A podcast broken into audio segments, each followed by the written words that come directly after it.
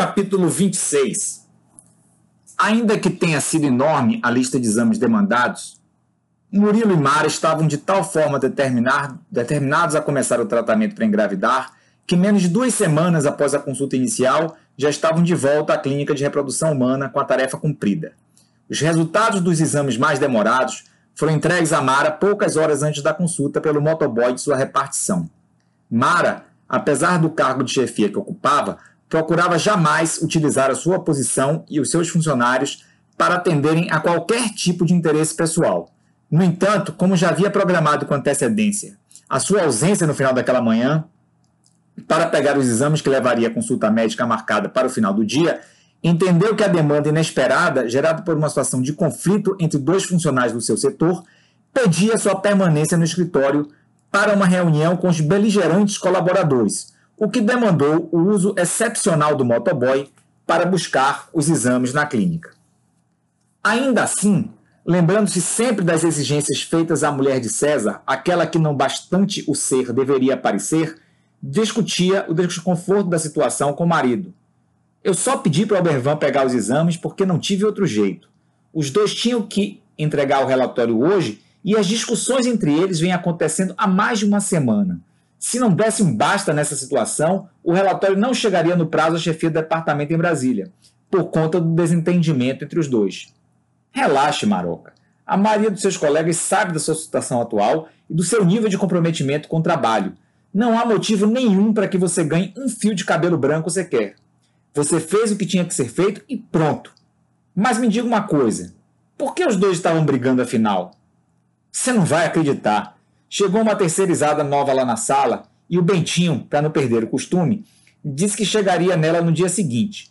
O problema é que no final desse mesmo dia, sem deixar a cadeira esquentar, a mina deu mole pro Heitor e ele saindo do escritório direto para um barzinho. E o tal barzinho parece que não foi a última parada dos dois, se é que você me entende. E o que é que Bentinho queria que, os outros, que o outro fizesse? Ele acha que pode garantir por decreto a reserva de mercado? Tipo, a nega é minha, ninguém tá que eu vi primeiro? Não é muito louco? E o pior é que o Heitor disse que o Bentinho sempre foi o maior atravessador do escritório. Este fato, para mim, só reforça um dos maiores males da nossa vida de hoje. As pessoas têm cada vez mais dificuldade em enxergar a si próprio. A forma como clamamos e invocamos as regras, as leis e os acordos tácitos parecem obedecer única e exclusivamente à nossa conveniência. A infração, quando cometida por nós, é esperteza, é malandragem. A mesma, mesmíssima, mesmíssima infração, quando cometida por outro, passa a ser intolerável. Na mesma hora aparece alguém para julgar, apontando a infração como prova cabal e irrefutável de que vivemos numa sociedade do salve-se quem puder. Tá difícil. Me sinto cada dia menos adaptada a esse mundo maluco. Não sou eu quem digo, mas alguém mais, bem mais sensível aos problemas do mundo. Não é sinal de saúde ser bem ajustado a uma sociedade profundamente doente. A sua inadaptação, meu amor, é sua carteirinha de sanidade. Além disso, não deixe de ser um reflexo da pessoa especial que você é. A conversa é interrompida pelo convite da médica para entrarem no consultório. Mari e Murilo alternavam olhares para os seus pés, para os dedos das mãos e um para o outro, enquanto a médica examinava com atenção os resultados do exame. À medida que passava as folhas de papel com os resultados, balançava afirmativamente a cabeça, parecendo satisfeita com o que observava. Repentinamente, quando ia passando uma das páginas, deteve-se, tirou os óculos do rosto e, arregalando os olhos e franzindo a testa, não teve como esconder o seu espanto. Mara, assustada, perguntou à médica: Algum problema, doutora? Não, não, Mara. Quer dizer, quando foi sua última menstruação? Deixe-me pensar. Eu estava na casa de uns amigos em Tacimirim. Mara olhava para cima enquanto fazia as contas, mas em poucos segundos respondeu de forma bastante assertiva. 26 dias atrás, exatamente 26 dias.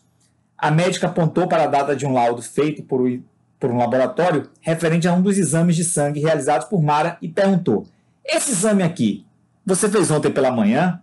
Isso, doutora, fiz ontem pela manhã e peguei o resultado hoje, antes da consulta. Você está me deixando aflita, doutora. O que, que diz o exame?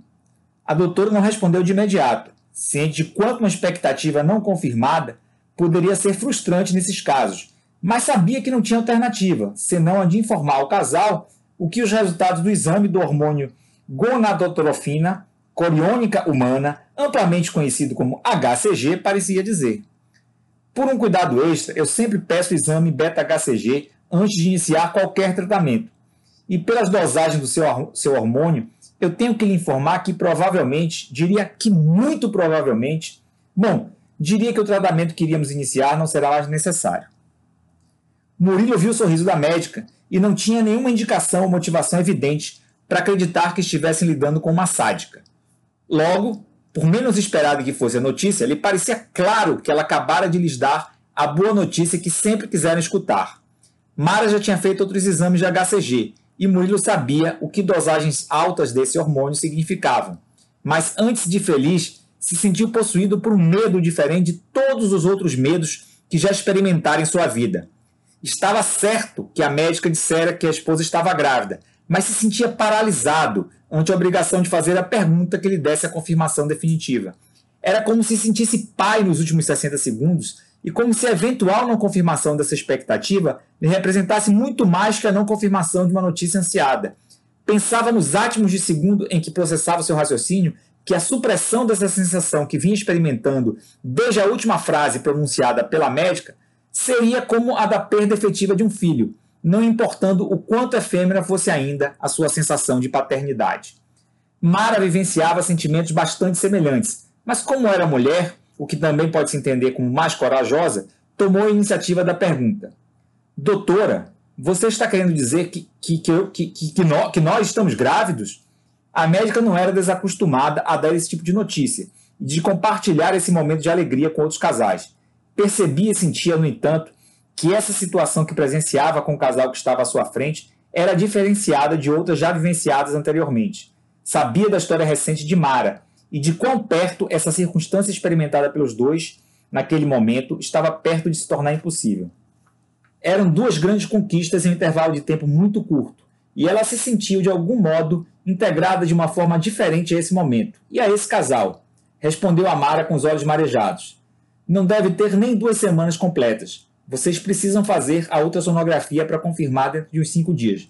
Mas as taxas do seu beta-HCG me permitem dizer com quase 100% de certeza, Mara, que você está grávida.